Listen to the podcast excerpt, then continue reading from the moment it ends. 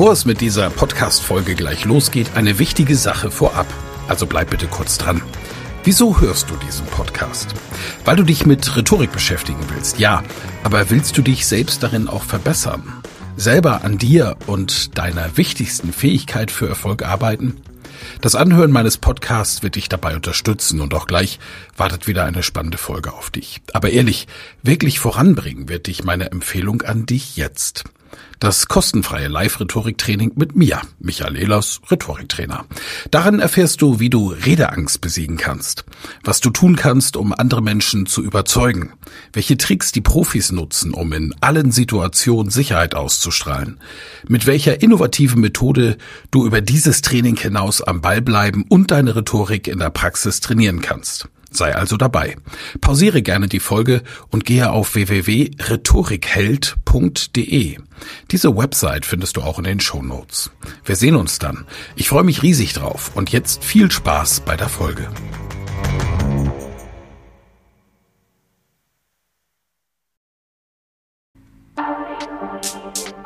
Elas Rhetorik Podcast.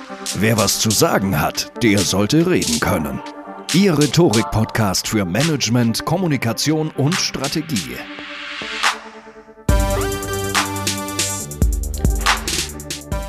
Kennen Xia das Gender-Sternchen, was beim Gendern aus rhetorischer Sicht sinnvoll ist und was nicht? Ja, Gendern ist sinnvoll. Denn wenn ich ein Publikum anspreche, dann möchte ich natürlich möglichst viele der anwesenden Personen ansprechen. Nicht nur diejenigen, die zufällig einen XY-Chromosomensatz haben, also männlich sind. Die Hälfte der Weltbevölkerung ist weiblich und diese Hälfte ist nicht nur in unserer Sprache viel zu oft noch unsichtbar.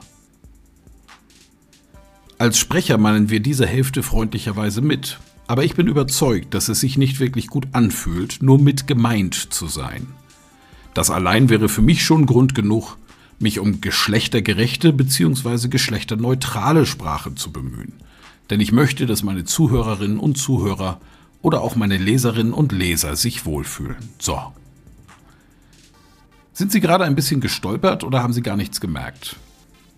Selbst wenn Sie es bemerkt haben, hat es Sie sicher nicht aus der Bahn geworfen und der Himmel ist nicht eingestürzt. So leicht ist das nämlich, sich zumindest zu bemühen, geschlechterneutrale Sprache zu nutzen. Und mit dem Bemühen könnte man ja schon mal anfangen. Ich muss zugeben, dass ich selbst noch neu in dem Geschäft bin und in meinen Büchern die Leserinnen auch viel zu oft nur mitgemeint habe. Aber ich gelobe Besserung, denn ich habe in meinen Seminaren die Erfahrung gemacht, dass die Teilnehmenden sehr stolz sind, wenn es ihnen gelingt, flüssig geschlechtergerecht zu kommunizieren. Zu Recht. Denn denjenigen Menschen, denen es wichtig ist, nicht nur mit gemeint zu sein, fällt es eben doch auf. Sprache bildet Machtstrukturen und Ungleichheiten ab. Wenn Sie eine Rede halten, können Sie mit gendergerechter Sprache Ihre Wirkung quasi nebenbei intensivieren. Das ist ja auch klar, weil Sie auf einmal eine viel größere Zielgruppe direkt ansprechen, statt nur mit zu meinen. Das ist Ihr großer Nutzen als redende Person. Aber der gesellschaftliche Nutzen geht natürlich darüber hinaus, denn Sprache bildet Machtstrukturen ab, ebenso wie Ungleichheiten.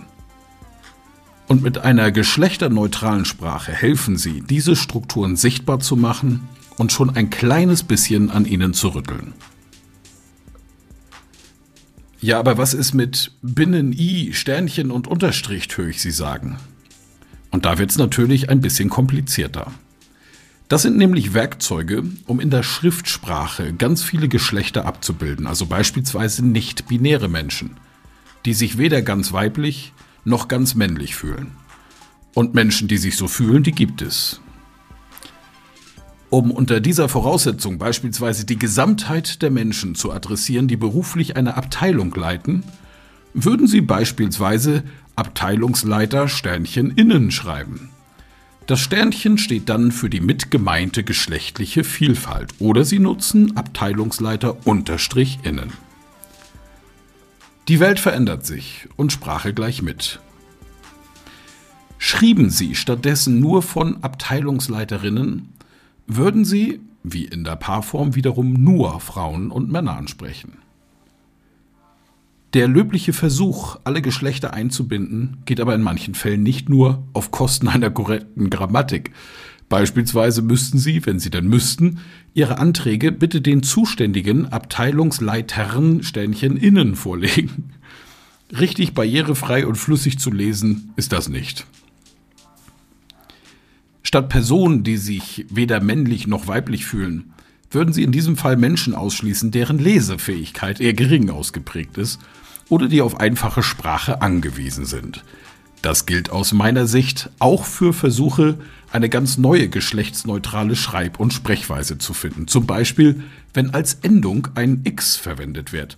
Professix oder bei Neopronomen wie Xia, sie, er, er, sie oder sier. Finden Sie das albern und unnötig? Tja, mag sein. Aber wir nutzen Sprache, um unsere Welt zu beschreiben. Und die verändert sich ständig. Und unsere Sprache gleich mit. Aber darüber hinaus bildet unsere Sprache nicht nur einfach eine veränderte Realität ab. Sprache prägt unser Denken, wie wir Dinge interpretieren und was wir für möglich halten. Denken Sie nur mal an das Wort Bundeskanzlerin und welchen Einfluss alleine das Wort auf Ihre Tochter haben kann.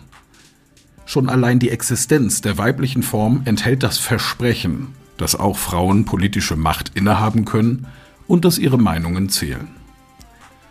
Die Duden-Redaktion hat 2017 5000 neue Wörter aufgenommen. Vor wenigen Jahren waren Wörter wie Googlen oder Facebook neu und ungewohnt. Genauso wie die damit verbundene Tätigkeit. Unsere Urgroßeltern hätten mit einer Chirurgin nichts anfangen können, denn ein weiblicher Chirurg war einfach nicht vorgesehen. Wenn ich ein Publikum heute mit liebe Anwesende oder liebe Zuhörende begrüße, mag das noch ebenso ungewohnt klingen wie Chirurgen in den Ohren unserer Ahnen. Aber jedenfalls dürfen sich bei diesen Begrüßungen alle willkommen heißen. Und das ist das eigentliche Ziel, das ich als redende Person verfolge. Alle mitnehmen. Ich freue mich auf Ihre Rückmeldung. Und gerne schauen Sie auch mal auf rhetorik.me. Vielen Dank fürs Zuhören. Mehr Informationen unter www.rhetorik.me.